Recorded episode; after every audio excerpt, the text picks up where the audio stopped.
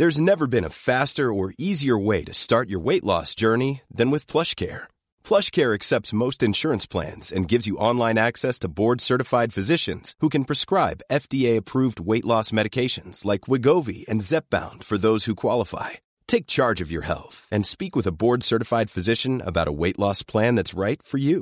Get started today at plushcare.com slash weight loss. That's plushcare.com slash weight loss. plushcare.com slash weight loss. Werbung. Einfach lieben. Einfach glücklich und zufrieden, bis dass der Tod sie scheidet. Das ist noch immer die Idealvorstellung vieler Paare. Im Alltag aber begegnen Paare oft immer wieder den gleichen Konflikten, hängen sie in immer wiederkehrenden Mustern fest. Die Paartherapeutin Anna Wilitzki zeigt, wie Paare diese Konflikte erkennen und lösen können. Ihr Hörbuch Einfach lieben ist dabei äußerst unterhaltsam und fundiert und zeigt an vielen Beispielen aus Wilitzkis Praxisalltag, wie eine gute Liebesbeziehung gelingen und der Zauber vom Anfang der Beziehung neu belebt werden kann. Das Hörbuch erscheint als Download und im Streaming bei Argon Balance und als Buch im Rowold Verlag. Werbung Ende.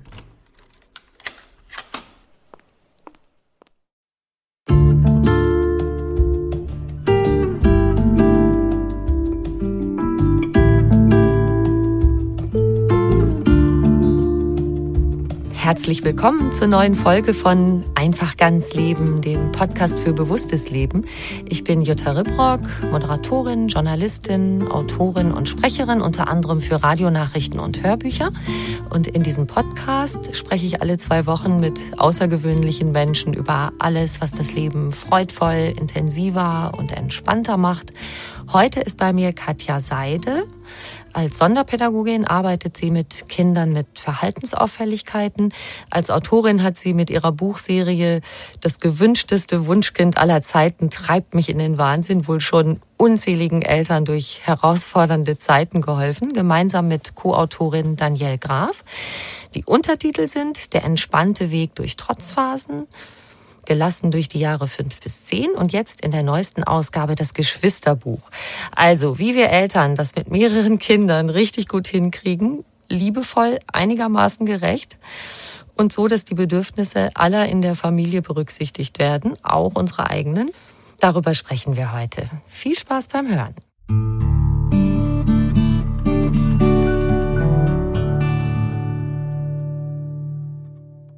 Liebe Katja Seide, herzlich willkommen. Ja, hallo. Ich dachte mir so, ja, wenn wir das zweite Kind bekommen, dann fühlen wir uns oft ja schon viel lässiger, weil wir alles schon mal geübt haben und denken, okay, das kriegen wir schon hin. Pflege des Kindes, stillen, schlaflose Nächte haben wir auch schon durchschritten und überwunden. Zähne kriegen, Bauchwehmonate, erster Trotz und all sowas. Ja, und dann kommt das nächste. Und dann haut es uns irgendwie doch aus den Socken, wenn wir erleben, wie unser erstgeborenes Kind auf das Baby reagiert. Was ist da die größte Herausforderung, wenn ein Geschwisterkind auf die Welt kommt? Einmal aus Kindersicht, was erlebt das erstgeborene Kind? Und danach können wir vielleicht gleich drauf schauen, was erleben die Eltern? Ja, also wenn, wenn ein weiteres Kind geboren wird, dann äh, kommen ja so zwei Dinge auf das Erstgeborene zu. Also erstmal, sie bekommen ihr allererstes Baby. Und äh, das ist wie bei uns Großen. Also wenn man das allererste Mal schwanger ist, dann erzählen einem ja häufig auch die Freunde, die schon Kinder haben, dass mit dem Baby alles anders wird und wie krass diese Änderung ist.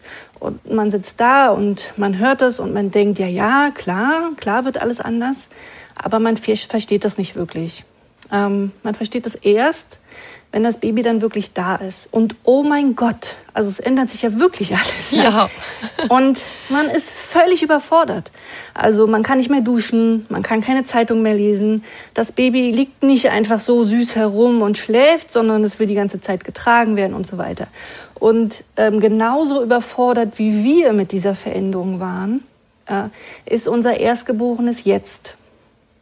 Also egal, wie gut wir es darauf vorbereitet haben, egal, wie oft wir gesagt haben, du, das Baby braucht dann die Mama ganz oft und äh, das, das wird ganz viel Aufmerksamkeit brauchen. Also egal, wie gut wir unser Kind vorbereitet haben, diese Information hört es zwar, aber es verinnerlicht sie nicht, so wie wir damals unseren Freunden nicht geglaubt haben. Mhm.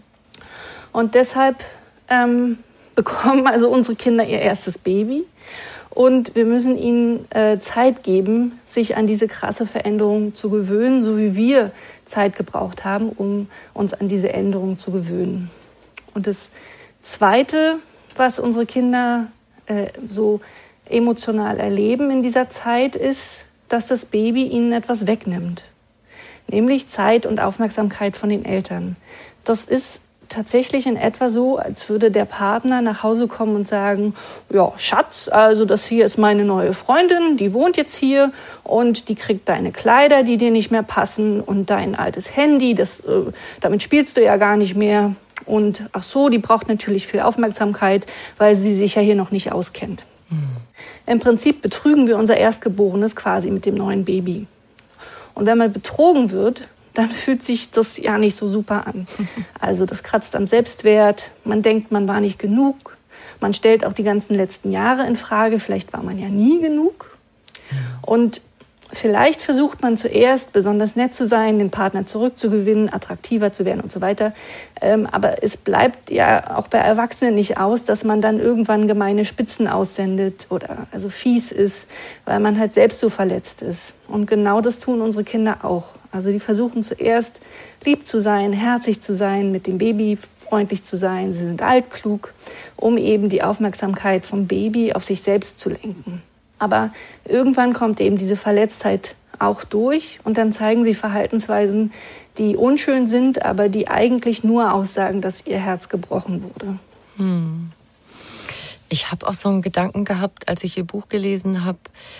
So ein ganz zentraler Punkt ist ja, dass mit dem zweiten Kind wir als Eltern eine Fähigkeit noch mal so richtig aufwecken oder vertiefen müssen, nämlich unser Kind zu lesen sozusagen, also aus seinem Verhalten herauszulesen, welches Bedürfnis dahinter steckt.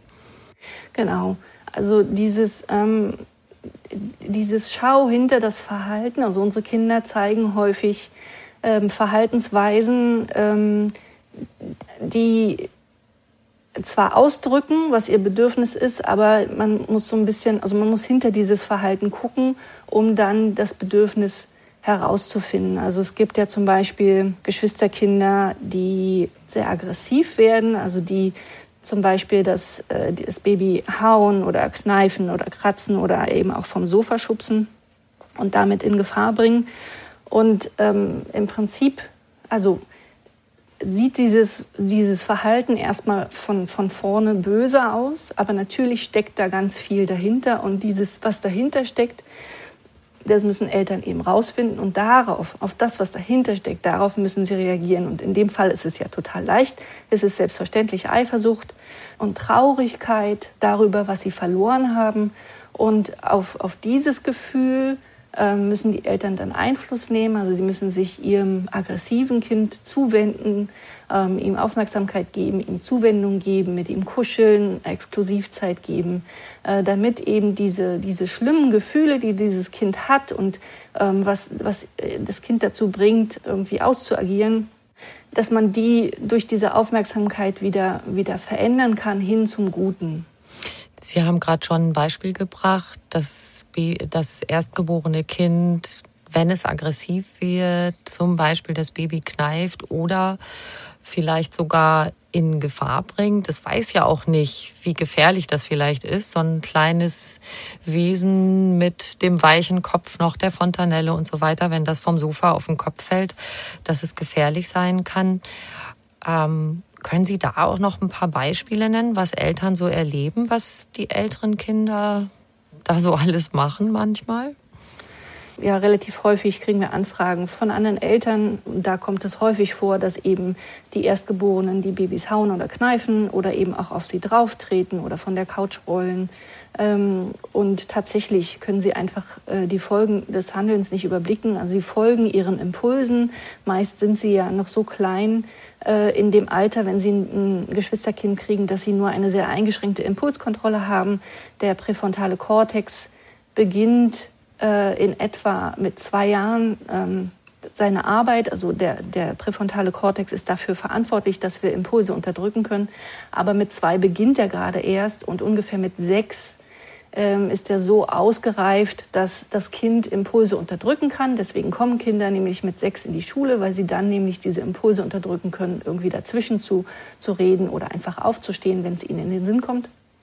Ähm, und ähm, das heißt, wenn ein, wenn ein Kind ähm, im Alter von zwei bis sechs ein Geschwisterkind bekommt, ein Baby bekommt, ähm, dann ist die Impulskontrolle einfach überhaupt noch nicht ähm, ausgereift und immer wenn es einen Wutimpuls spürt, und den spürt es, wenn es das Kind anguckt zum Beispiel, also diese Eifersucht und, und Wut, dass es äh, die Eltern wegnimmt, äh, dann wird dieser Impuls auch ausgeführt.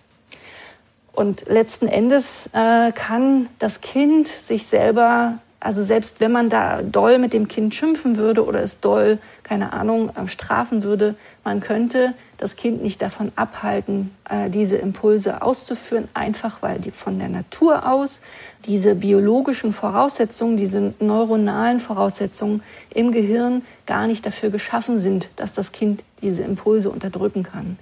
Wenn ähm, das Geschwisterkind, das ähm, ältere Geschwisterkind, aggressiv reagiert, ist das Einzige, was Eltern tun können, sicherzustellen, dass das Baby nicht in Gefahr gerät. Das heißt, ähm, sie müssen immer dabei sein, wenn das Kleinkind Kontakt zum Baby aufbaut. Oder Sie müssen, wenn Sie jetzt gerade aus dem Raum gehen, müssen entweder das Baby mitnehmen oder das Kleinkind. Ähm, genau. Egal wohin, also, gell? Aufs Klo. E egal oder? wohin, genau.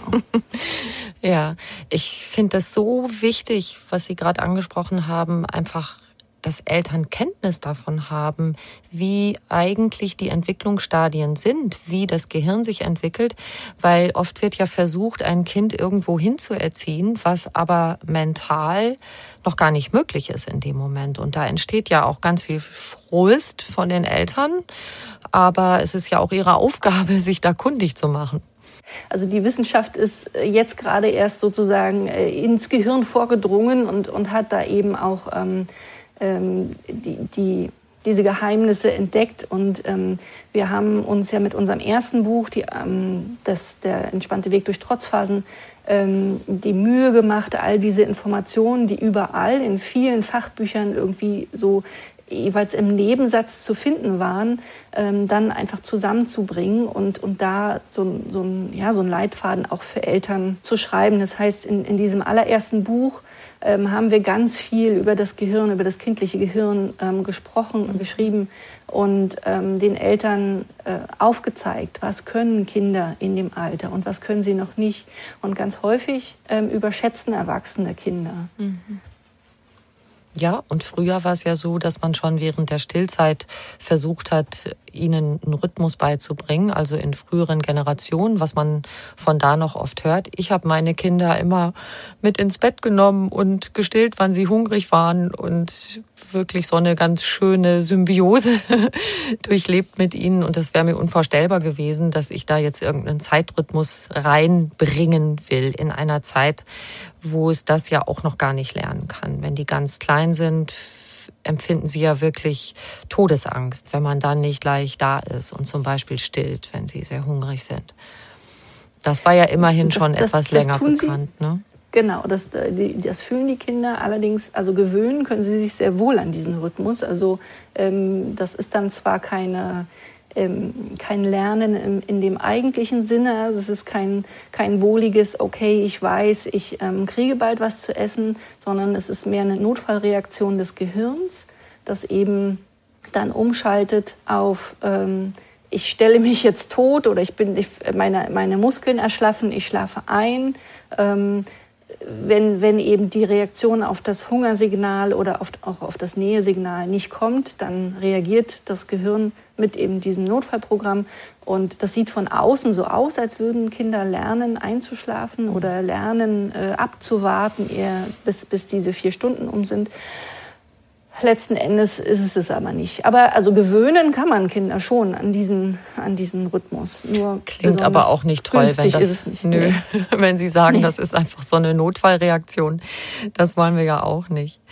Ich musste gerade denken, Sie haben über das Impulsverhalten der Kinder gesprochen. Bei uns Eltern ist es ja so, dass wir das gelernt haben sollten und dann aber auch manchmal merken, boah, mich macht das jetzt so wütend warum kommt der immer wieder an und kratzt das Kleine und Pi sagt und kann es manchmal gar nicht so weit abstrahieren, dass man es auch nicht auf sich bezieht. Dann kommt noch dazu, warum ärgert der Große mich jetzt auch noch dauernd und so weiter.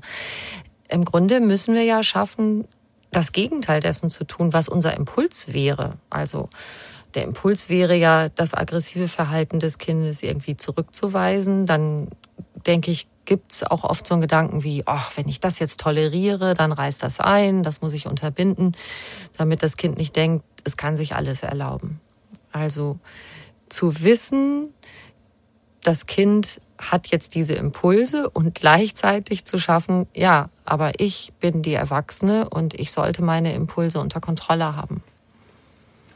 Ja, das ist eben das Schwierige, was wir jetzt als, als Elterngeneration schaffen müssen, diesen Spagat. Also wir haben das als Kinder nicht lernen dürfen, mit unseren negativen Gefühlen umzugehen. Also ähm, früher wurde das einfach abgeschnitten, sage ich mal. Also mhm. wir, wir durften nicht wütend sein. Das wurde quasi unterbunden, äh, manchmal auch durch Schläge, aber ganz häufig eben auch durch, durch Worte. Also ähm, hör auf zu schreien äh, oder hör auf zu weinen, sonst gebe ich dir gleich was zu weinen. Und solche Sachen ähm, haben wir als Kinder ge gehört. Das heißt, wir haben unsere negativen Gefühle unterdrücken müssen.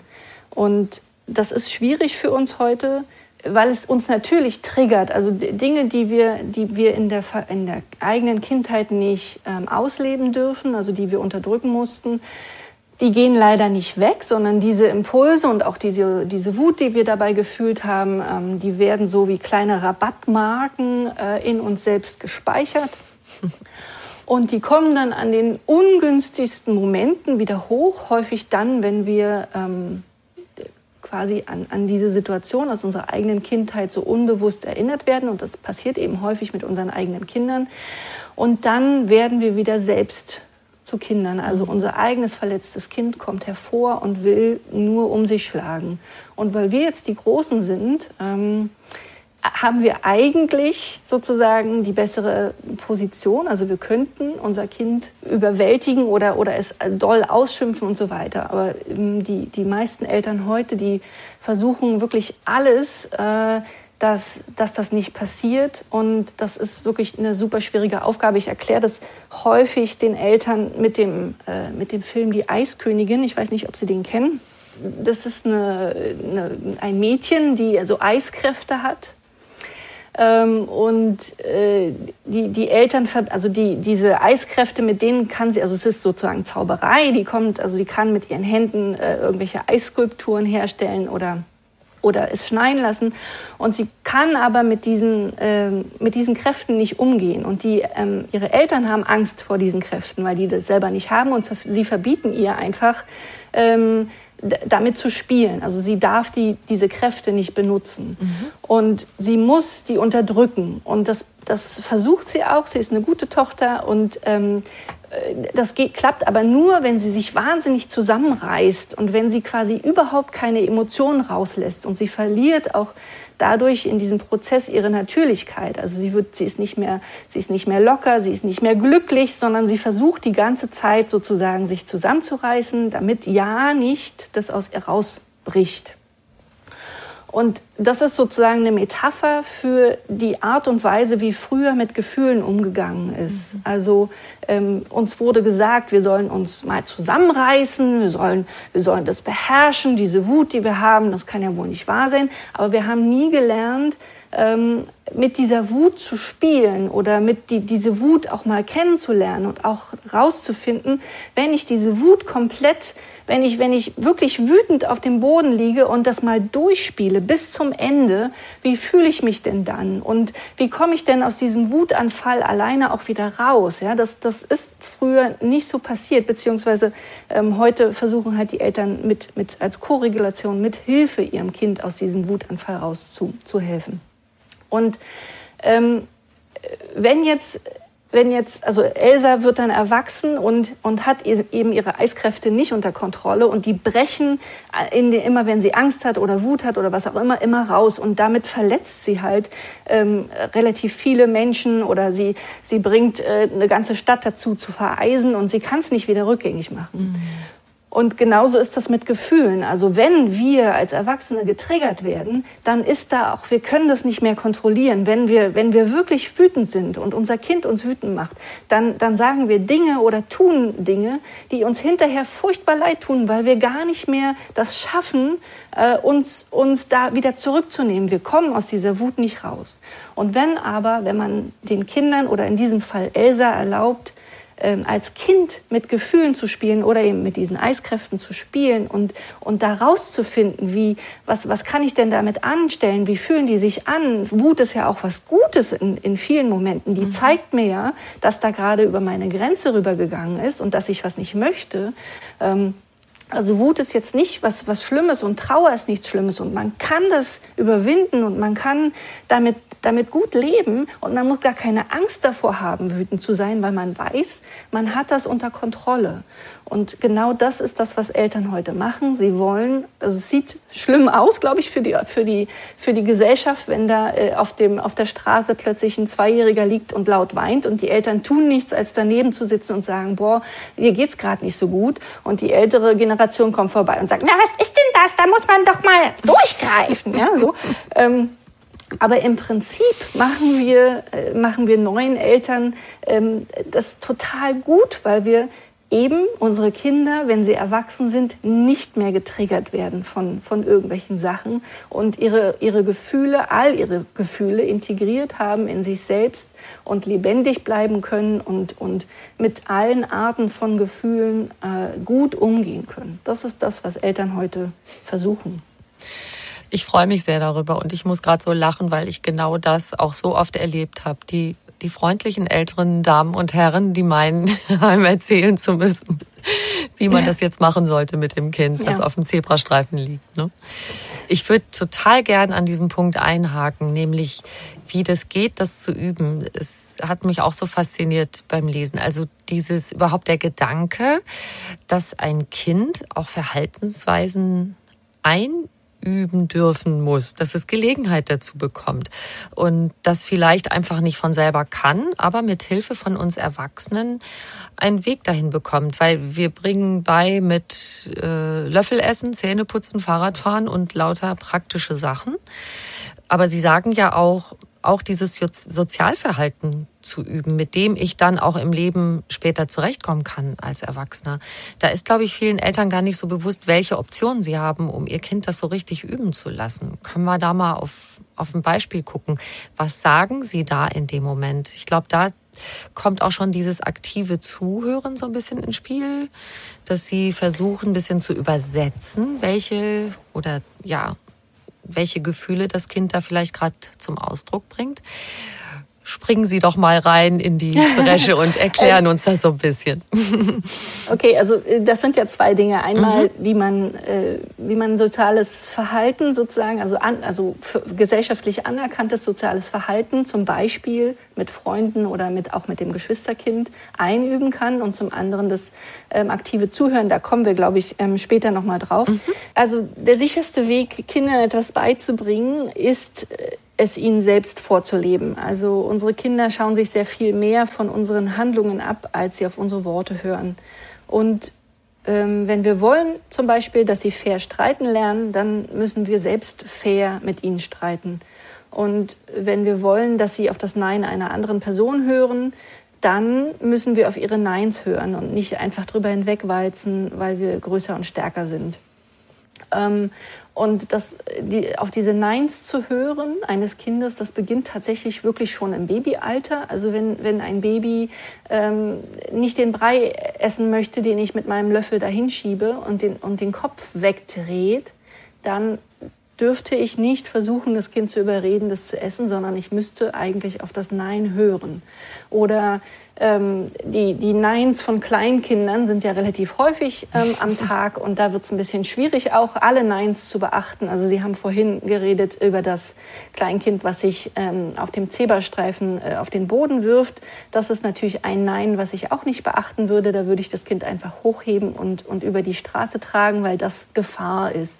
Und ich würde auch nicht das Nein eines Kindes äh, beachten, das jetzt zum Beispiel in eine Steckdose ähm, ähm, fassen möchte oder ans offene Fenster gehen möchte oder so. Das ist klar. Gefahr, gef gefährliche Sachen, da, da, da ist, das ist wichtig, da, da brauche ich nicht auf das Nein zu hören. Aber viele, viele, viele Momente am Tag, wo das Kleinkind Nein zu uns sagt, da wäre es einfach wichtig, ähm, dem Kind zu signalisieren, auch wenn ich größer und stärker bin als du, achte ich auf dein Nein. Mhm. Und dann werden die später wenn ihre Empathie da ist und auch ihre Impulskontrolle da ist, ähm, wird sich das umdrehen und die Kinder werden dann auch auf die Neins von anderen hören. Und sagen wir, ähm, machen wir jetzt mal ein Beispiel, ähm, was unsere Kinder lernen sollen. Ähm, äh, als Geschwister ist ja häufig, ähm, sich nicht gegenseitig Spielzeug wegzunehmen. Ähm, und sagen wir jetzt, wir haben also ein Kleinkind, was seinen größeren Bruder meinetwegen ähm, ein Spielzeug aus der Hand gerissen hat. Und wir haben, und der, dieser größere Bruder, der ist auch noch nicht besonders groß, sagen wir, er ist vier oder fünf, und der schafft es total kompetent, ähm, sich das Spielzeug nicht zurückzureißen, sondern der kommt zu uns und sagt, hier, ähm, mein Geschwisterkind hat mir das Spielzeug weggenommen, bitte hilf mir. Was die meisten Erwachsenen äh, machen, ist dann zu dem Kleinkind zu gehen und dem das Spielzeug vorsichtig aus der Hand zu nehmen und zu erklären, warum mhm. sie das machen. Und damit machen sie das absolut Falsche. Weil wir unseren Kindern dann unbewusst beibringen, dass es eben doch okay ist, jemandem anderes etwas aus, die, aus, der Hand, aus die Hand zu nehmen, mhm. obwohl dieser ganz klar signalisiert, dass er es nicht möchte. Mhm. Wir, wir tun das zwar als Erwachsene, um Gerechtigkeit herzustellen, aber wir tun das auf eine übergriffige Weise, die, von der wir zu Recht nicht wollen, dass unsere Kinder das nachmachen. Und ich habe ja vorhin gesagt, unsere Kinder machen uns alles nach, egal was wir sagen. Ja, äh, die achten, also die, die Spiegelneuronen in ihrem Gehirn, die achten auf unsere Taten. Das heißt, wenn wir wollen, dass unsere Kinder lernen, sich nicht gegenseitig ähm, Sachen aus der Hand zu reißen oder zurückzureißen, um Gerechtigkeit herzustellen, dann müssen wir als Erwachsene an dieser Stelle ein andere, eine andere Art und Weise finden, ähm, diese, dieses Spielzeug wieder zurückzubekommen. Und was machen wir an der Stelle? Haha. ja. ähm, also natürlich stellen wir uns äh, vor das Kleinkind, das dieses Spielzeug gemobst hat und wir, wir halten unsere hin, Hand hin äh, und signalisieren, dass wir dieses Spielzeug zurückhaben wollen. Und wir sagen das auch klar und deutlich. Also wir machen mit äh, Verbal und mit Körpersprache ganz klar, bitte gib mir das zurück. Und ähm, ich habe festgestellt, ich habe schon sehr viel mit vielen, vielen Kleinkindern ähm, gearbeitet, dass bei den allermeisten dieses, äh, dieses Nonverbale, ähm, äh, diese nonverbale Geste total gut ankommt. Also die mhm. Kinder wissen, was wir wollen und ganz häufig ähm, geben sie dann schon das Spielzeug zurück und alles ist geklärt. Aber es gibt natürlich auch Kinder, Kleinkinder, die dann irgendwie äh, schnell das Spielzeug hinter ihrem Rücken verstecken. Mhm. Und ähm, dann müssen wir müssen wir weitere Optionen suchen. Also zum Beispiel ähm, könnten wir ihnen ein Alternativspielzeug anbieten. Also wir könnten ähm, sagen, hier, okay, der, der große Paul, der möchte jetzt sein Spielzeug zurück, aber ich könnte dir hier diese Eisenbahn anbieten, möchtest du das? Und auch das, diese Alternativsache klappt normalerweise gut bei vielen Kindern, aber natürlich gibt's auch, auch da äh, Kleinkinder, die immer noch nicht dieses Spielzeug loslassen, weil das jetzt das größte Glück in ihrer Hand ist. Ja. Ähm, und dann müssen wir wieder als Erwachsene kreativ werden. Also ich würde dann zum Beispiel mich zu dem großen Kind ähm, hinbeugen und sagen, okay, pass auf, ähm, dein, dein Bruder schafft es gerade nicht, dein Spielzeug loszulassen und das ist voll blöd. Gibt es vielleicht etwas, womit ich dir eine Freude machen kann? Also kannst du dich mit einem Alternativspielzeug ähm, anfreunden? Mhm.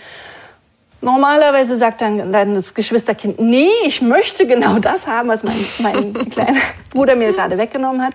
Also man ist immer noch in der Bredouille, aber trotzdem ist man ja im Gespräch mit, mit den Kindern. Also sie sind zwar noch sehr klein, aber man, man, ähm, man ist sozusagen derjenige, der diesen Streit gerade ganz wunderbar moderiert. Und man tut es auf eine Art und Weise, die den, die den Kindern signalisiert, ähm, es ist möglich, größer und stärker zu sein und trotzdem nicht diese, diese Macht auszunutzen und einfach sich das zu nehmen, was man möchte. Mhm. Ähm, der letzte Ausweg ist häufig ähm, in solchen Situationen, die wirklich, also es gibt verzwickte Situationen zwischen Geschwistern und häufig sage ich dann, okay, ähm, pass auf, Paul, dein Geschwisterkind schafft es gerade nicht, das ist voll blöd. Wir haben es versucht und ich finde es total toll, dass du, ähm, dass du ihm das nicht entrissen hast. Du weißt also schon, dass, dass wir das in unserer Familie nicht wollen. Pass mal auf, wir gehen jetzt raus aus dem Zimmer. Ähm, ich lese dir eine Geschichte vor oder wir kuscheln oder du kriegst einen Kakao oder was auch immer. Also wir gehen aus der Situation raus und dann gucken wir mal, was in fünf Minuten ist ähm, und, und kommen dann wieder rein. Und da Kleinkinder Kleinkinder sind und eine super kurze Aufmerksamkeitsspanne haben, ähm, hat dieses Kleinkind in der Zeit, wenn wir dann wieder reinkommen, das Spielzeug schon lange vergessen. Das liegt dann da irgendwo auf dem Boden, ist total uninteressant. Und dann hat man den Streit auf eine andere Art und Weise gelöst. Mhm. Ähm, und man hat dem Kind eben, also beiden Kindern dann, ähm, sehr viel mitgegeben fürs Leben.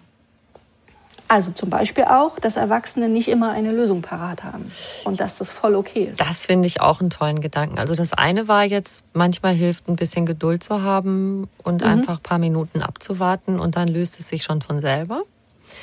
Ja. Und auch dieses, ich habe auch nicht immer eine Lösung das ist ein Thema, was mich auch oft beschäftigt hat, dass auch wenn ein Kind sich anvertraut und äh, einen Kummer hat und sagt Mama und es geht mir nicht gut da und damit, dass ich dann auch oft dachte, ah, ich muss jetzt gleich den richtigen Satz parat haben äh, oder irgendeine Lösung im Sinn haben, was könnte man denn tun, statt einfach nur mal, hm, vielleicht auch zu schweigen, umarmen und sagen, hm, da muss ich ein bisschen drüber nachdenken oder sowas.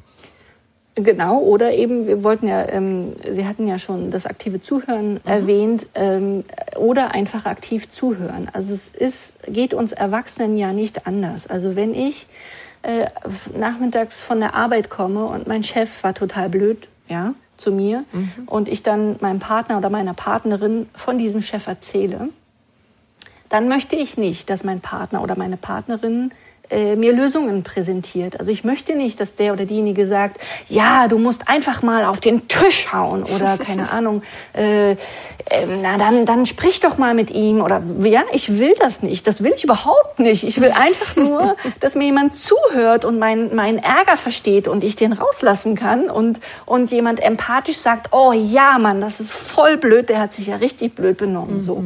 Und genau so geht's unseren Kindern auch. Ähm, äh, dieses aktive Zuhören, das haben wir im Buch relativ äh, häufig oder viel beschrieben, weil das so eine, so eine wahnsinnig tolle Technik ist, äh, mit Kindern ins Gespräch zu kommen, beziehungsweise Gespräche nicht abzubrechen, weil ähm, unsere Kinder beginnen ganz häufig, ähm, die, die machen so Türöffnersätze und wir Erwachsenen äh, da wir nicht geschult sind, darin gut, gut zuzuhören, äh, wir bügeln die ganz häufig ab. Also zum Beispiel, ähm, wenn, wenn das Geschwisterchen geboren ist und, und ähm, also das Baby geboren ist und das Geschwisterchen sagt, ich wünschte, das Baby wäre tot. Ähm, dann reagieren die Eltern häufig so, oh, das kannst du doch nicht sagen und das ist ja mhm. voll krass und lass das und das will ich nicht hören, ne? so mhm. und brechen sozusagen dieses Gespräch ähm, sofort ab, obwohl das ein Türöffner war von dem Kind, ähm, über seine Gefühle reden zu wollen. Und wenn man es schafft, über die eigene Angst hinwegzusehen, die so ein, so ein Türöffnersatz auslöst, ähm, dann kommt man ganz toll mit aktivem Zuhören eben äh, in, in das Innerste, in, auf die, in, die, in die echten Gefühle des Kindes hinein Und man muss tatsächlich ihnen keine Lösungen bieten, sondern äh, die, die, Lösungen präsentieren sich dann so ein bisschen von sich selbst. Also ich äh, weiß nicht, ob Sie das möchten, aber ich könnte Ihnen, ich äh, hatte letztens ein äh, Gespräch mit einem, einer meiner Schülerinnen an der Schule, ähm, das aktives Zuhören war. Das, ähm, wenn Sie wollen, kann ich das erzählen. Ja, total gern. Ich bin ja immer für, also erstens lösungsorientiertes und zweitens konkrete Beispiele, die finde ich helfen uns, weil Geschichten können wir uns so gut merken. Ich habe ein Zwillingsmädchen ähm, in einer meiner Klassen.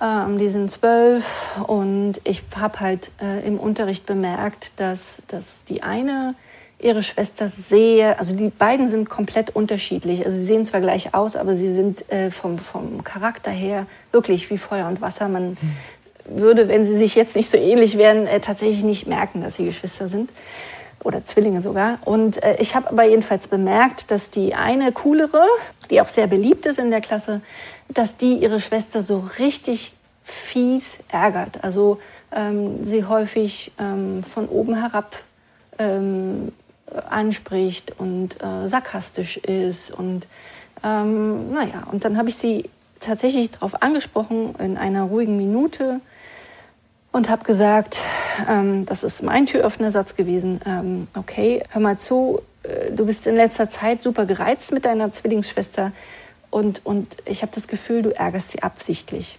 So, das war meine Aussage. Mhm. Und sie hat dann geantwortet, ja, äh, ich hasse sie halt, sie ist ein Freak und sie hat's verdient. Okay. So, und diesen, diesen Satz, also diese, diese krasse Aussage des Kindes, ähm, die hört man sich an und man versucht sozusagen die, die Hauptaussage aus dem Satz herauszufinden. Das ist mir erst nicht gelungen, werden wir gleich, werde ich gleich sagen, mhm. aber ähm, das ist auch okay, man kann auch Fehler machen. Also ich habe hab diesen Satz übersetzt mit, ähm, okay, du bist gerade extrem wütend auf sie. Und dann sagte sie, nee, ich bin nicht gerade wütend auf sie, ich bin überhaupt nicht wütend. Sie ist einfach ein Freak und damit basta. Also sie hat nochmal das Wort Freak wiederholt. Das heißt, ähm, sie hat mir gesagt, nee, ich hab mit der, Sie haben mit der Übersetzung einen Fehler gemacht. Hören Sie nochmal genau hin. Und dann ja. habe ich also äh, habe ich äh, das Wort Freak also nochmal versucht zu analysieren und habe dann gesagt, okay, das hört sich so an, als fändest du, dass sie, dass sie irgendwie anders sei als andere. Und sie antwortete, ja, ist sie ja auch. Sie ist das totale Baby und sie spielt noch mit Puppen. Sie ist zwölf. Keine meiner Freundinnen spielt noch mit Puppen. Das ist total peinlich. So. Dann habe ich äh, wieder übersetzt und habe gesagt, okay, es ist dir peinlich vor deinen Freunden, wenn deine Schwester mit Sachen spielt, die eigentlich für Jüngere gedacht sind. Und sie sagte, ja, also sie spricht sogar mit verstellten Stimmen, wenn sie mit den blöden Puppen spielt. In der Schule, ich meine, wie peinlich kann man sein? Und dann habe ich also wieder übersetzt. Also ich habe dieses in der Schule herausgehört. Man muss da sehr schnell sein im, mhm. im, äh, beim Zuhören und beim Antworten. Aber es, also wenn man es übt, kriegt man es hin. Ich habe dann gesagt, okay, du wünschst dir, äh, sie würde das in der Schule nicht machen. Und die Antwort war ja. Ich meine, zu Hause in ihrem Zimmer meinetwegen, aber in der Schule lachen die anderen dann über sie und gucken immer so komisch, als wäre sie zurückgeblieben. Und dann habe ich gesagt, äh, okay, du hast Angst, deine Freunde denken, sie wäre irgendwie behindert. Und dann sagte die, sie soll einfach aufhören, so peinlich zu sein. Ich versinke jedes Mal vor Scham im Boden. Ich habe sie ja lieb, aber am besten wäre es, niemand würde wissen, dass wir Schwestern sind. Und die Übersetzung war dann wieder, okay, äh, es ist dir unangenehm, mit ihr in Verbindung gebracht zu werden. Und ihre Antwort war, ja, am liebsten äh, wäre ich an einer anderen Schule sie. Hm. Und da endete das Gespräch. Wir hatten nicht genügend Zeit, aber es war schon äh, trotzdem haben wir in dieser kurzen, in diesem kurzen Austausch sind wir schon ganz tief in ihre Gefühle reingekommen und wir haben also zwei Sachen rausgefunden. Sie hat ihre Schwester lieb und sie piesackt sie nur, weil es ihr vor ihren Freunden, also sie ist halt die Coole und es ist ihr vor ihren Freundinnen peinlich, dass ihre Schwester so anders ist und sie ist, steht eben noch nicht, also sie ist noch nicht gefestigt genug diesem, diesem sozialen Druck ähm, zu widerstehen und zu sagen, hey, jeder ist anders, also lasst sie in Ruhe, sondern sie will gut dastehen vor ihren Freundinnen und dieser Konflikt, der, der zerreißt sie halt innerlich. Mhm. Also einerseits ihre Schwester lieb zu haben, schließlich sind sie Zwillinge, und andererseits ständig im Boden versinken zu wollen, wenn die wieder zu kindlich ist. Und diese innere Zerrissenheit kumulierte dann tatsächlich eben in Wut und brachte sie dazu, die Schwester so, so schlecht zu behandeln. Denn wenn die, wenn die Schwester auch cool wäre, dann hätte jetzt meine, meine Schülerin gar kein Problem an der Schule. Mhm. Und wir wissen jetzt auch, dass das Kind eigentlich für sich schon eine Lösung formuliert hat. Sie hat mich gesagt, es wäre mir am liebsten, wir wären auf verschiedenen Schulen. Ja. Und da kann man jetzt ansetzen. Entweder man sagt, okay, das lässt sich nicht bewerkstelligen oder was auch immer. Also man, man muss dann im, im, Nachhinein tatsächlich mit dem, mit dem Kind oder mit beiden Kindern ins Gespräch kommen und gucken, lässt sich das bewerkstelligen? Können die in unterschiedliche Klassen gehen? Würde das das Problem lösen? Weil also die, dieser Fakt, dass, dass die, die eine Schwester die andere Schwester so krass geärgert hat, das ist was, was man nicht stehen lassen kann. Mhm. Aber man kann auch eben diese, in dem Fall Täterin, ähm, auch nicht mit, also mit ihren Gefühlen alleine lassen. Denn da, da ist ja was, was ihr, was ihr ein Problem bereitet. Und zwar in, mit dem Charakter ihrer Schwester. Also, ähm, ja, und, und wenn man das weiß, da muss man dann eben ansetzen und arbeiten. Das ist nicht ganz so leicht, aber man, man schafft das häufig auch. Und sie hat ja zwei Sachen bekommen auch, also ihre Frau Seide, ihre Aufmerksamkeit und auch sozusagen sich aussprechen zu können. Und für sich mhm. selber mhm. hat sie sich das auch viel bewusster machen können, was sie eigentlich so aufregt. Und, wie Sie gerade gesagt haben, eigentlich schon einen Lösungsansatz präsentiert, der dann zwar nicht immer so leicht umsetzbar ist, aber es geht mhm. schon ein bisschen in die Richtung.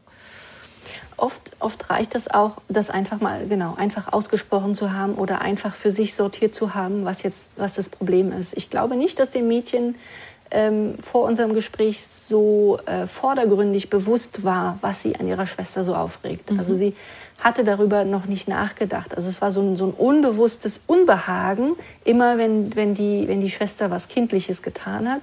Und ähm, ja, eben die Angst, dass irgendwas mit der Schwester seltsam ist. Und in dem Alter ist es nicht okay, seltsam zu sein. In dem Alter möchte man noch wie Piers sein und wie seine Freunde. Und ähm, da, da gibt es wirklich große Konflikte innerlich. Ja, genau. ganz schlimm in der Zeit. Also wenn da was pein ja. also peinlich sein ist, gehört, ist es gehört zum Schlimmsten in dem Alter. Auf jeden Fall. Ja. Mhm, genau. Äh, würden wir das hinkriegen, das auch nochmal an einer Situation durchzuspielen mit einem kleinen Kind, das jetzt zum Beispiel so was Krasses sagt wie, ich wünschte, das Baby, das Baby soll tot sein? Also man, man, man kann auch äh, aktives Zuhören mit, mit Kleinkindern machen, das ist ein bisschen schwieriger. Das Problem ist nämlich, dass man äh, die eigene Interpretation, die man hat, ähm, die ist häufig richtig, aber man darf sie dem Kind nicht präsentieren. Mhm. Ähm, und ähm, bei, wenn jetzt ein Kleinkind sagt, das Baby soll tot sein, dann ist in dem Fall erstmal nur wichtig, ähm, eben nicht, zu, nicht diese Aussage zu verbieten. Mhm. Also ganz häufig sagen ja Eltern, habe ich ja vorhin schon mhm. gesagt, sowas will ich nicht hören, das darfst du nicht sagen. Ähm, oder äh, du hast ihn doch lieb, morgen sieht das schon wieder anders aus. Mhm. Ähm, und letzten Endes, wenn die Eltern sowas antworten, dann gibt es da so eine unterschwellige Message, ähm, die, die dem Kind eben rückmeldet, entweder deine Gefühle stimmen nicht äh, oder ich glaube dir nicht, dass deine Gefühle so sind. Mhm. Oder auch, ähm, deine Gefühle sind so unglaublich krass, dass du sie nie wieder aussprechen darfst. Ja. Das, das ist das, was wir mit solchen Aussagen zurückmelden ne? an, an das Gehirn unseres Kindes. Und das Kind hat, hat aber diese Gefühle. Das Kind kann die ja nicht abstellen. Und die gehen auch nicht weg, wenn die Eltern das Gespräch darüber so abbügeln. Mhm. Das heißt, das Kind verinnerlicht, dass es ein schlechtes Kind ist, dass es, dass es ein schlechter Mensch ist, dass es der einzige Mensch auf dieser Welt ist, dass sich nicht über dieses Baby freuen kann. Denn der Rest der Familie freut sich ja wie irre über das neue Baby. Mhm. Und dann kommt eben zu dieser Wut und der Trauer, die das, die das Kleinkind hat, auch noch ein schlechtes Gewissen hinzu, dass es sich nicht freuen kann, dass es diese bösen, bösen Gefühle hat, über die die Eltern gar nicht erst sprechen können, weil die so unaussprechlich krass sind, dass dass, äh, ja, dass, dass, die, dass man sofort machen muss. Ja. Ähm, und das ist eine sehr explosive Gefühlsmischung und ein ganz schlechter Nährboden für, für die Geschwisterliebe ähm, später. Mhm.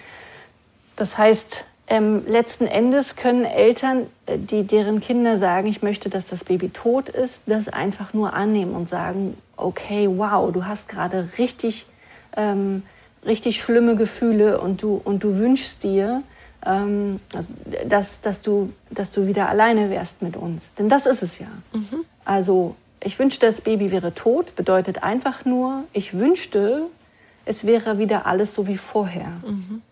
Ich wünschte, ich wäre wieder allein mit euch. Das ist die Übersetzung. Und, und da muss man dann ansetzen und, und eben wirklich dem Kind das Gefühl geben, nichts verloren zu haben und, und weiterhin ähm, äh, im, in Teil der Familie zu sein und dass es auch okay ist, solche Gefühle zu haben, ähm, dass, dass es nicht immer nur ähm, eitel Sonnenschein sein muss, sondern dass man eben auch äh, wütend sein darf und traurig sein darf und darüber, was, was einem dieses neue Baby weggenommen hat. Wow, was ein Moment. Ja.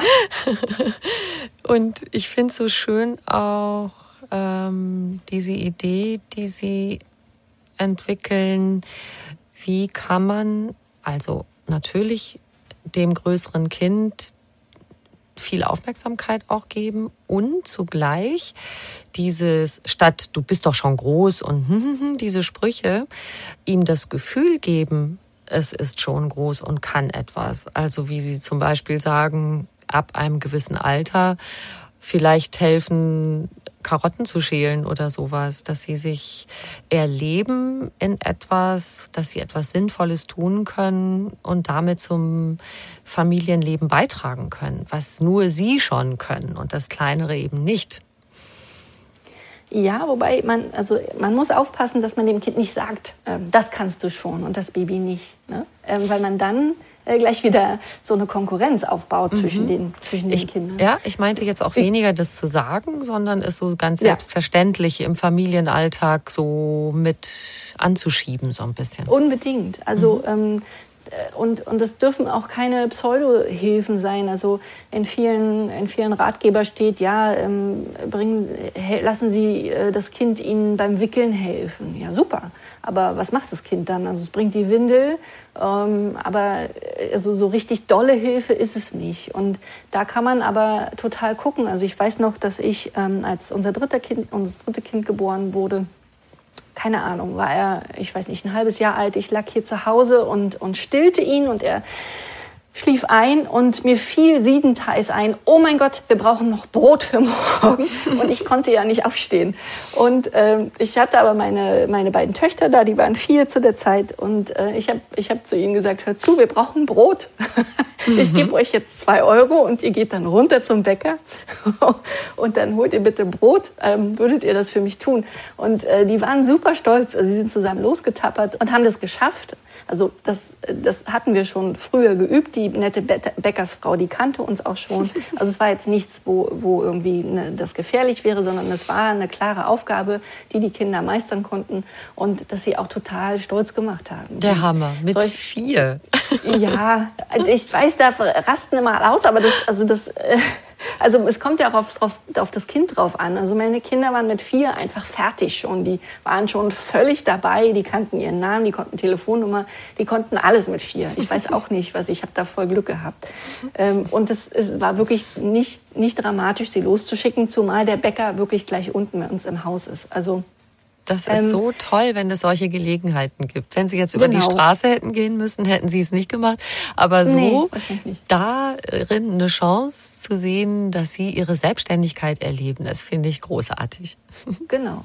Und, und solche, solche Dinge findet man im Alltag ganz häufig und viel. Also ähm, wie Sie schon gesagt haben, also zum Beispiel Karotten schälen können große Kinder oder beim Kochen helfen können die großen Kinder. Also wirklich Dinge, die, die der Familie auch helfen. Oder ähm, ich weiß nicht, meine, meine zweite Tochter, die ähm, hatte sich es äh, zur Aufgabe gemacht, äh, immer wenn das Baby irgendwo rumlag, halt sich zu dem Baby zu legen und zu sagen, äh, du brauchst keine Angst haben, ähm, du bist nicht allein. Also ich meine, er hatte keine Angst, er da einfach nur rumgelegt. Aber sie hatte das so verinnerlicht, dass, dass Babys Angst haben, wenn sie alleine sind. Und, und dann war das ihre Aufgabe und sie war super stolz darauf, dass, sie, mhm. dass sie da so doll drauf geachtet hat. Und es war für mich natürlich auch eine Entlastung, weil, weil mein Sohn sie angehimmelt hat und, und, äh, und dann glücklich war und rumgegluckst hat. ähm, und ich konnte mich halt um andere Dinge im, im, im Alltag kümmern. Äh, also Genau, man, man kann, ohne das explizit zu sagen, oh, du bist schon die Große oder der Große, du kannst es jetzt, äh, sondern einfach ähm, tatsächlich dem Kind ähm, Sachen anvertrauen, die, die der Familie äh, im, im Alltag helfen und damit wächst dann eben tatsächlich das Selbstvertrauen und, und der Selbstwert und ähm, ja, die Kinder ruhen dann viel stärker in sich. Gucken wir mal drauf, wenn die größer werden. Ich habe jetzt meine Töchter noch mal gefragt, äh, die sind schon groß und die haben gesagt, ja, hast du wahrscheinlich nicht mitgekriegt. Wir haben uns früher mit Haarbürsten beworfen und die eine hat der anderen die Fingernägel in den Arm gebohrt und hat hinterher gesagt, ach, das hat sie sich selber aufgekratzt und so.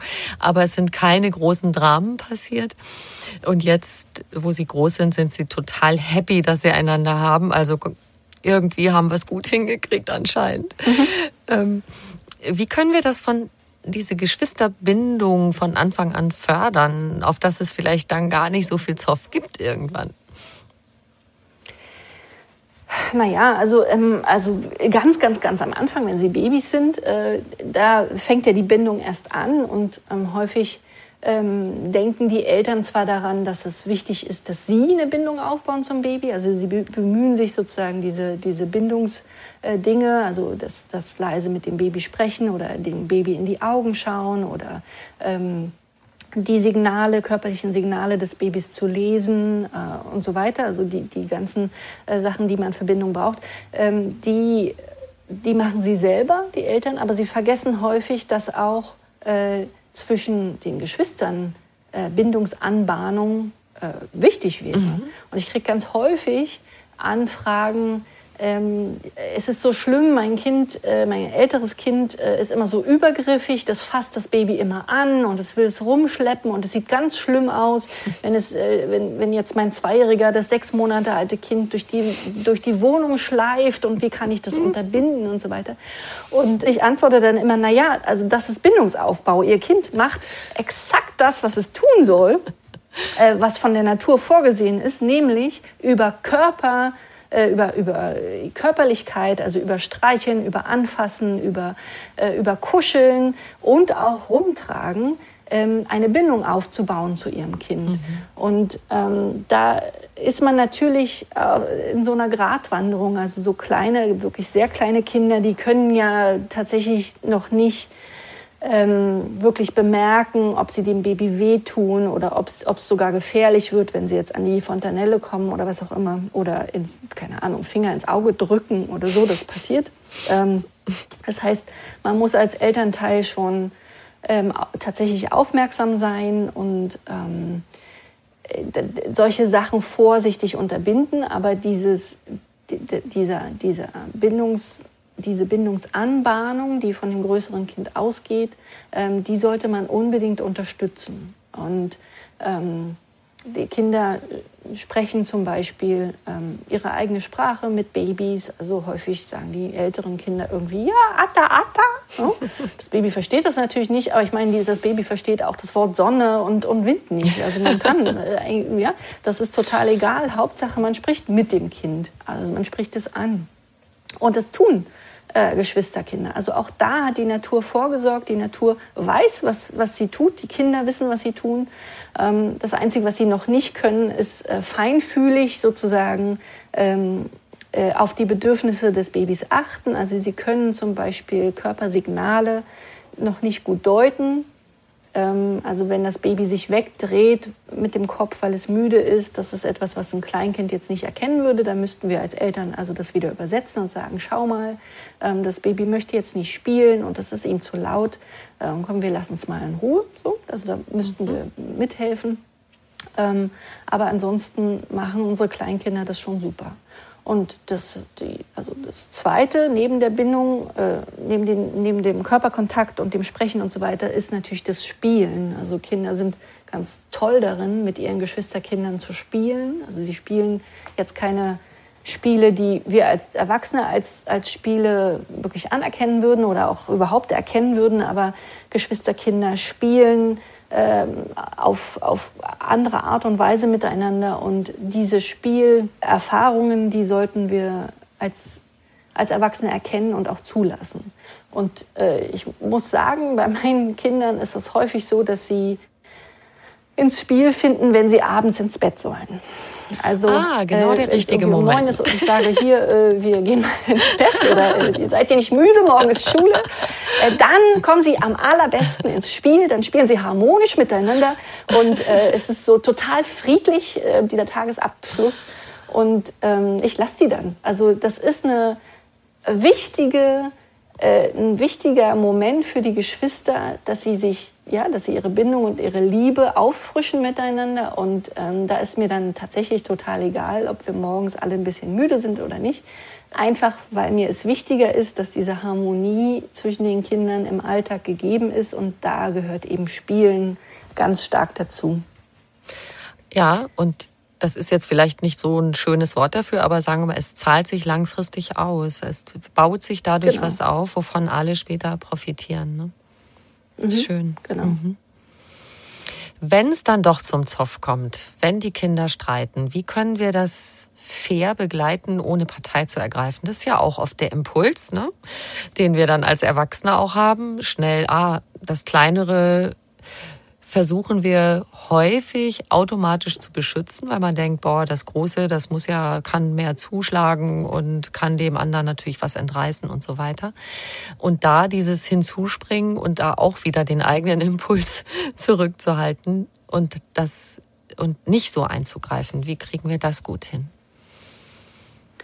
Also man muss als Eltern erkennen lernen, was für eine Art Streit gerade abläuft. Also es sind, äh, es gibt viele, viele verschiedene Streitanlässe, ähm, die sich aber kategorieren lassen. Und ähm, das haben wir in unserem Buch getan. Und ähm, es ist abhängig davon, welche Art von Streit es ist, ist abhängig, ob man als Elternteil eingreifen sollte oder nicht. Also ähm, es ist zum Beispiel so, dass Kinder zwischen fünf und zwölf ähm, ja, ja, ja, zwischen fünf und zehn eigentlich, aber zwölf geht auch noch, ähm, eigentlich in der Phase des sozialen Lernens sind. Also das ist die natürliche äh, Spielwiese der Natur, also die, die, der Zeitrahmen, wo Kinder eben gesellschaftliches und soziales Miteinander lernen. Und da in dieser Zeit streiten sie auch sehr viel häufiger mit ihren Freundinnen, aber eben auch mit Geschwistern.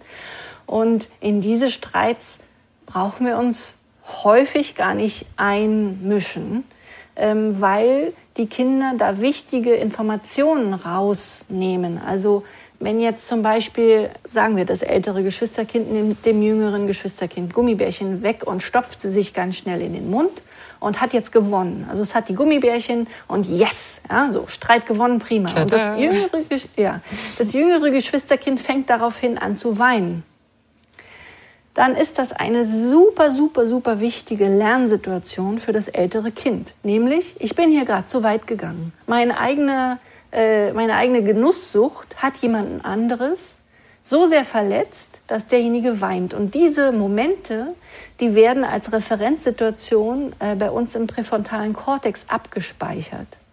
Und wenn das Kind erneut in so eine Situation kommt, dann würde der präfrontale Kortex, der ja wie gesagt die Impulse steuert, würde sagen, äh, warte mal, beim letzten Mal hat da jemand geweint und unser präfrontaler Kortex, wir sind soziale Wesen, unser präfrontaler Kortex ähm, achtet auch darauf, ob wir jemandem anderen äh, zu sehr schaden. Und wenn, wenn wir das tun, würde unser präfrontaler Kortex ähm, den Impuls, die Gummibärchen an sich zu reißen, unterdrücken. Weil wir schon mal mitbekommen haben, wie schlimm das für den anderen ist. Also weil wir selber Empathie empfinden können mit dem anderen und, und miterlebt haben, dass das schlimm ist. Und ähm, wenn wir als Erwachsene in solche Streits immer wieder eingreifen, dann nehmen wir unseren Kindern die Chance, äh, solche wichtigen Rückmeldungen über ihr eigenes Verhalten ähm, abzuspeichern im Gehirn.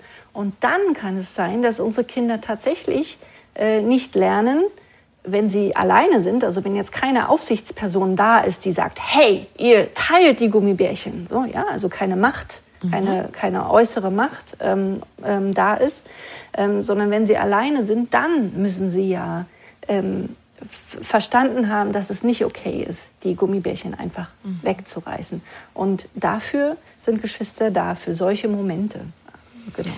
Das heißt, in, in solche Arten von Streit sollte man nicht eingreifen. Aber es gibt natürlich viele andere Arten von Streit, ähm, in die man eingreifen kann oder auch muss. Das heißt aber, in dem Moment, wo Sie beobachten, der Große nimmt dem Kleinen die Gummibärchen weg, stopft sie in sich rein und der Kleine weint, sagen Sie nichts und tun auch nichts.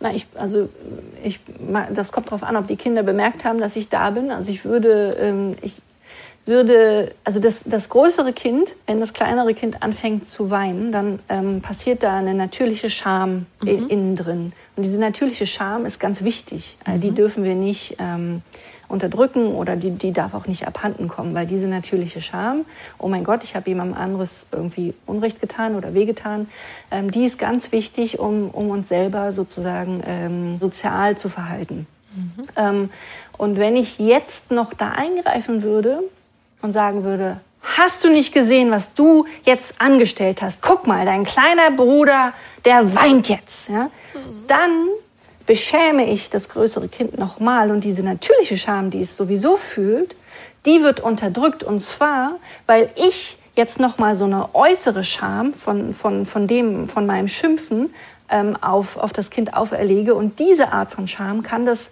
Gehirn nicht gut aushalten. Das heißt, es blockt das weg und sagt, nee, stimmt ja gar nicht.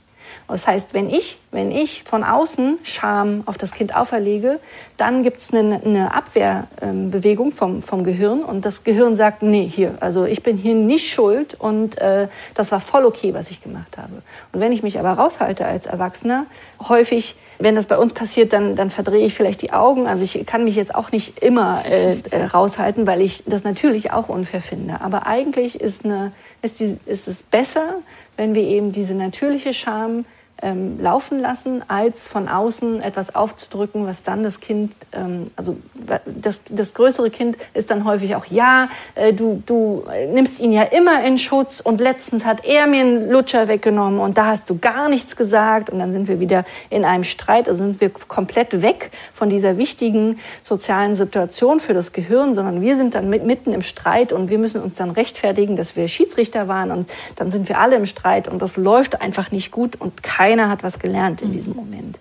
Also es ist, das ist echt ähm, die, die, die schwierigste, ja, das Schwierigste ähm, am Elternsein, zu entscheiden, muss ich jetzt eingreifen oder muss ich mhm. nicht eingreifen. Mhm. Und Sie haben eben angesetzt, es gibt Streit, wo man eingreifen sollte. Was wäre das für Streit? Also unbedingt natürlich, wenn, wenn man bemerkt, dass, ähm, dass ein Geschwister das andere mobbt. Also diese, diese Zwilling, dieses Zwillingsmädchen, von dem ich vorhin gesprochen habe, die meine Schülerin ist, ähm, da fand ich das Verhalten ihr gegenüber so krass, dass ich ähm, das Gefühl hatte, ich muss da jetzt mal eingreifen. Jetzt nicht in, in einer akuten Streitsituation, aber eben durch dieses aktive Zuhören.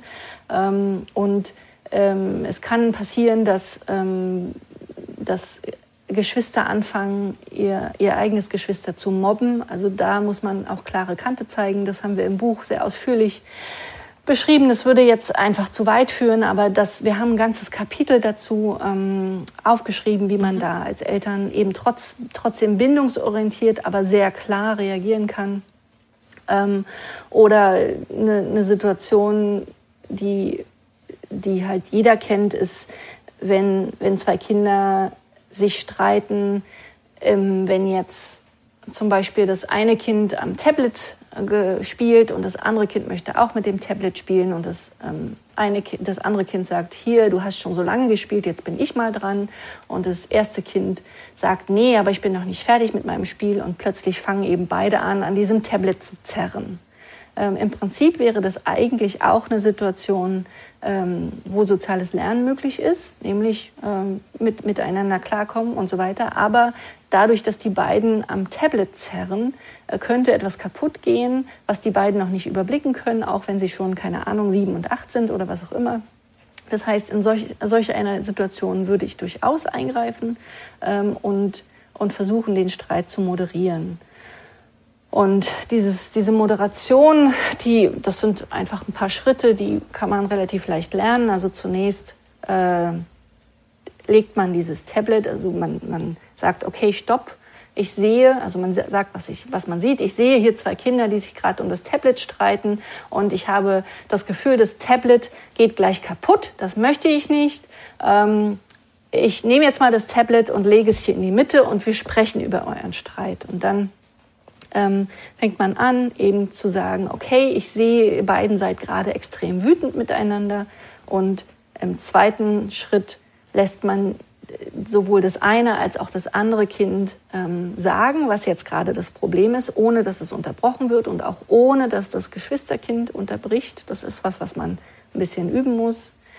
Und dann wiederholt man das, was man hört. Also zum Beispiel sagt man, okay, Jan, du wolltest mit dem Tablet spielen, aber Paula sagt, sie ist jetzt auch endlich dran. Und Paula, du findest, du hast jetzt genug abgewartet, aber Paul sagt, sein Spiel ist noch nicht zu Ende.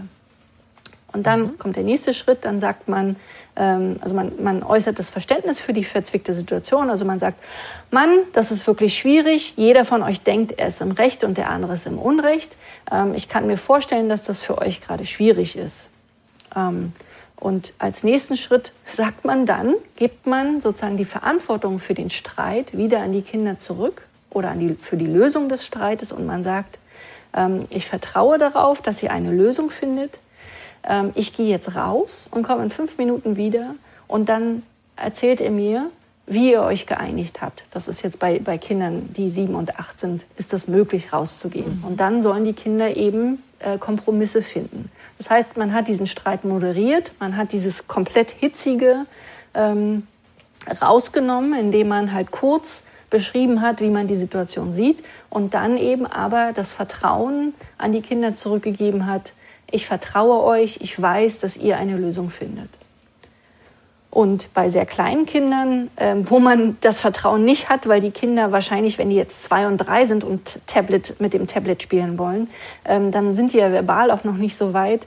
Ähm, dann würde man nicht rausgehen, sondern man würde auch dieses Argumente austauschen, eben moderieren und sagen, warum findest du denn, dass du jetzt das Tablet haben solltest? Warum ist es dir besonders wichtig und so weiter. Genau. Also es, ähm, es gibt viele Möglichkeiten, äh, sind alle nicht leicht, aber eigentlich ähm, glaube ich, dass man mit Hilfe unseres Buches doch diesen Geschwisterstreit ähm, ganz gut unter Kontrolle kriegen kann. Auch so ein schönes Beispiel, wo es wieder um das Annehmen der Gefühle geht, ja? Also, mhm. dass jeder auch genau. zum Ausdruck bringen kann, warum er jetzt sauer ist oder frustriert oder sich benachteiligt fühlt. Jeder kann das sagen, Sie als Mutter hören beiden zu und beide haben die Gelegenheit, keiner äh, fällt dem anderen ins Wort und schneidet ihm das ab, diese Chance. Ich glaube, das ist schon ganz, ganz, ganz viel wert. Und das ist, ich würde das zum Ausklang gern auch nochmal so in die Perspektive gehen mit Ihnen, weil es gibt diesen Punkt, da sind wir jetzt gerade so wunderbar gelandet, die großen Gefühle der Kinder annehmen das schreiben Sie in Ihrem Buch. Schaffen wir das, wächst eine neue Generation von Menschen heran. Und darauf würde ich so gern zum Ausgang unseres Gesprächs nochmal kommen, was wir gesellschaftlich damit verändern, wenn wir unseren Kindern diese Möglichkeit geben, diese Möglichkeiten, die wir gerade so besprochen haben jetzt. Also es geht ja bei der bedürfnis- und beziehungsorientierten Elternschaft vor allen Dingen darum, dass unsere Kinder Empathie entwickeln für andere. Also Ähm, sie sollen nicht nur etwas deshalb unterlassen, weil es verboten ist oder weil sie Angst vor einer Strafe haben müssen, sondern deshalb, weil es einem anderen Menschen unangenehm ist oder ihm so, sogar schadet. Und man sieht ja jetzt in der Corona-Zeit, ähm, wie ungünstig diese alte Art von Erziehung war. Also viele Menschen nutzen zum Beispiel keinen Mund-Nasenschutz, ähm, weil es nicht sie selber schützt, sondern andere oder es wurden Desinfektionsmittel aus Krankenhäusern geklaut und so weiter. Also viele, viele Menschen schauen eher darauf, was ihnen selbst gut tut oder wie sich Strafen umgehen lassen und achten, habe ich das Gefühl, ähm, weniger auf andere. Das wäre nicht so, wenn Kindern beigebracht wird, zu schauen, was ihr Verhalten mit anderen macht. Also häufig ähm, höre ich von Eltern, die, ähm, die, die zum Beispiel sagen, wenn du dich so verhältst, dann wollen deine Freunde bald nicht, mit, nicht mehr mit dir spielen. So. Das ist aber der Fokus auf das eigene, äh, die, die, den eigenen Schaden gelegt. Mhm. Stattdessen mhm. sollten Eltern sagen, ähm, wie meinst du, fühlt sich deine Freundin, wenn du dich so verhältst? Glaubst du, dass sie damit glücklich ist? Und dann, dann ähm, macht man den Blick sozusagen von sich selbst weg zu dem anderen. Und man, man möchte eben ähm, sein Verhalten so modellieren, dass es, dass andere um einen herum nicht unglücklich sind. Das ist eigentlich das, was, was wir mit dieser Art von Erziehung wollen.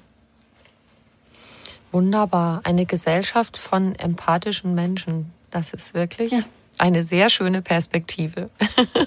Und je mehr von diesen Kindern jetzt heranwachsen, umso besser. Sehr schön. Ja. Frau Seide, ich habe am Schluss von meinen Podcast-Gesprächen immer eine Frage, die ich Ihnen auch gern stellen möchte. Mhm. Und die Frage ist, was ist für Sie persönlich Glück?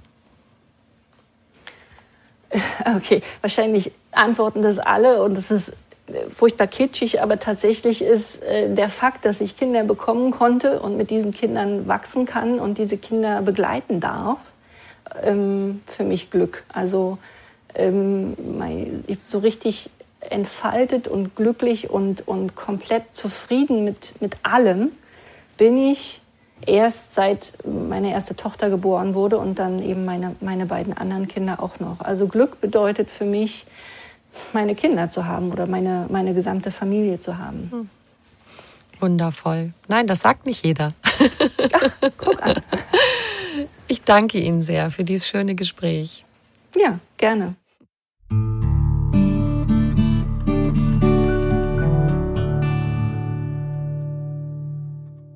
Wenn euch dieser Podcast gefallen hat, dann freuen wir uns sehr, wenn ihr uns eine kleine Bewertung schreibt und auf die fünf Sternchen klickt.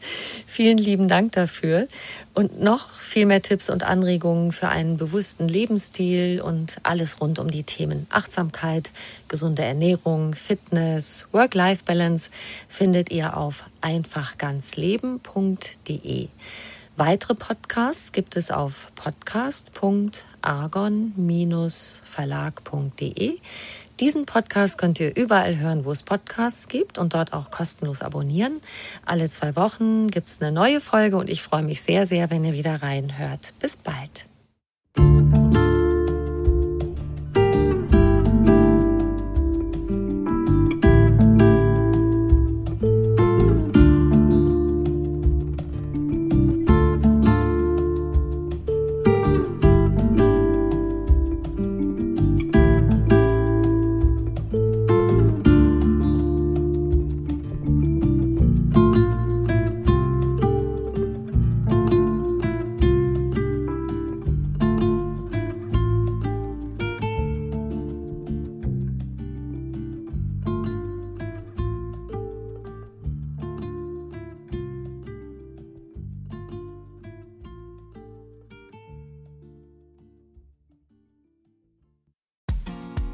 Frauenstimmen. Klagen, lachen, klüger werden. Ich bin Ildiko von Kürti, ich bin Buchautorin und Journalistin und in meinem Podcast spreche ich alle zwei Wochen mit lebensklugen und mutigen Frauen über das Loslassen und das Aufbrechen, das Verlieren, das Suchen und das Finden. Ich bin stolz darauf, wie viele wunderbare Frauen bereits bei mir zu Gast waren. Unter ihnen Stefanie Stahl, Maria Furtwängler, Annika Decker oder Gerburg Jahnke und ich freue mich auf alle, die noch kommen. Ihr könnt Frauenstimmen überall dort hören, wo es Podcasts gibt. Herzlich und hoffentlich auf bald. Eure Ildiko.